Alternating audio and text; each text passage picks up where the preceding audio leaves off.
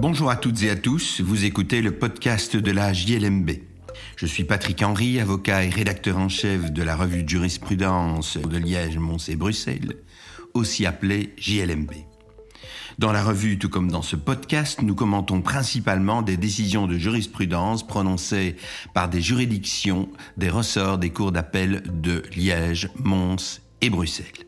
Cette semaine, je vais vous parler de la notion de vice grave dans la responsabilité décennale. Ce sujet est traité par la Cour d'appel de Bruxelles dans un arrêt du 13 janvier 2022. Julie Henry le commente dans le numéro 38 de notre année 2022. Pour le consulter, je vous invite à suivre le lien dans la description. Les faits sont assez anciens. Ils trouvent leur origine en 2004 et peut-être même plus précisément en 2006. Par un contrat du 15 mars 2004, une dame a confié une mission complète d'architecture à un architecte et par la suite a confié à un entrepreneur le soin de réaliser des travaux d'édification de sa maison. Les travaux sont réalisés, ils, sont facturés, ils sont payés et un procès verbal de réception provisoire intervient le 15 septembre 2006.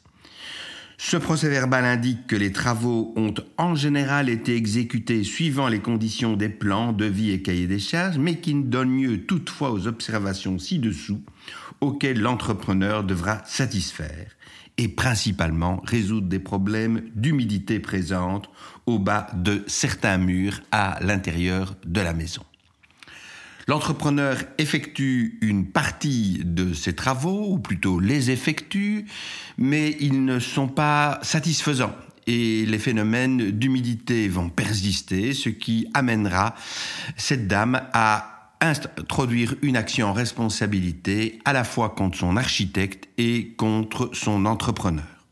Une expertise est évidemment ordonnée et dans le cadre de cette expertise, l'expert relève que plusieurs fautes ont été commises, les règles de l'art n'ont pas été respectées, euh, la conception de l'immeuble n'était pas non plus parfaite et en tout cas l'architecte a été incapable d'assurer que l'entrepreneur termine ses travaux de façon satisfaisante.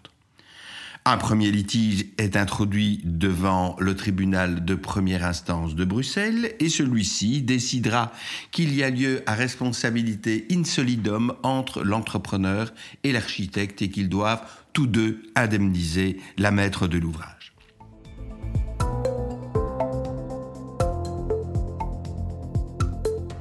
L'affaire est alors portée devant la Cour d'appel de Bruxelles et celle-ci la tranche donc par un arrêt du 13 janvier 2022. Il y a une première discussion sur la portée de la clause qui était insérée dans le procès verbal de réception provisoire.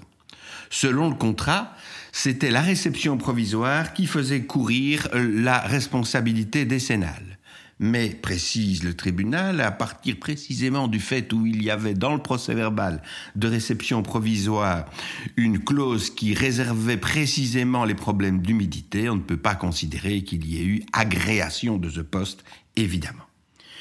Euh, deuxième question, elle portait sur le problème de la responsabilité insolidum. L'architecte fait donc valoir qu'il ne devrait, en vertu de cette clause, être tenu qu'à concurrent de sa part réelle de responsabilité et pas pour la totalité en même temps que l'entrepreneur.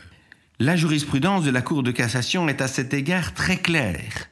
Si c'est la responsabilité décennale qui est en jeu, la clause d'exclusion de la responsabilité insolidum n'est pas valable car elle contrevient au caractère d'ordre public de l'article 1792 du Code civil.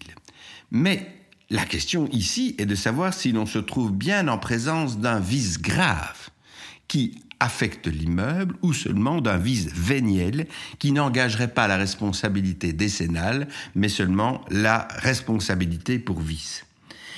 Et la Cour d'appel de dire que si des infiltrations d'eau peuvent, dans certains cas, constituer des vices de construction de nature à mettre en péril la stabilité ou la solidité de tout ou partie d'un bâtiment, et donc à entraîner la responsabilité décennale, lorsqu'il n'est pas démontré que cette solidité ou stabilité sont mises en danger, ou pourraient l'être à long terme, et de façon insidieuse, la clause d'exclusion de la responsabilité in solidum est valable.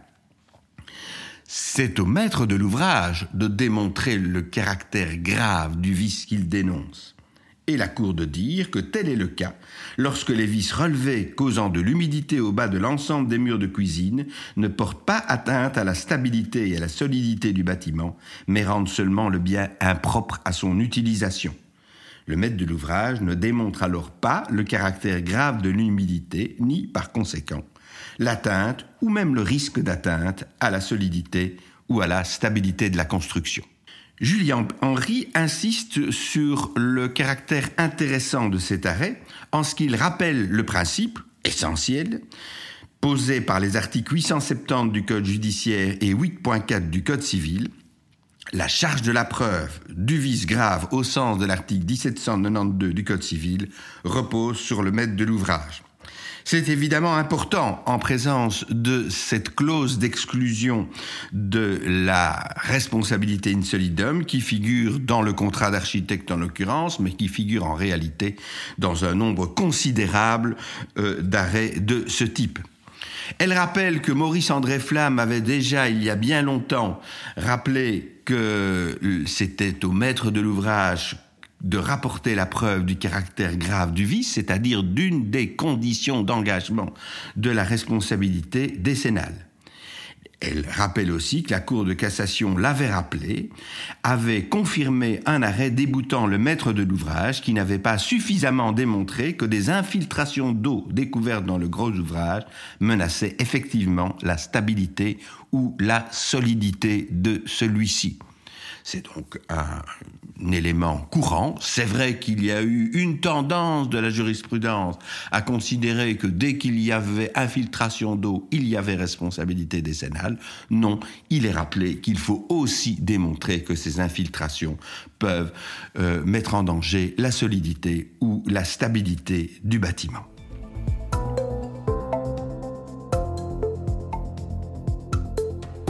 Voilà qui conclut cet épisode du podcast de la JLMB. Je remercie Julie Henry pour son article qui, je le rappelle, figure dans le numéro 38 de notre année 2022. Je vous remercie pour votre écoute et vous invite à vous abonner au podcast sur la plateforme de votre choix afin de ne pas manquer nos prochains épisodes.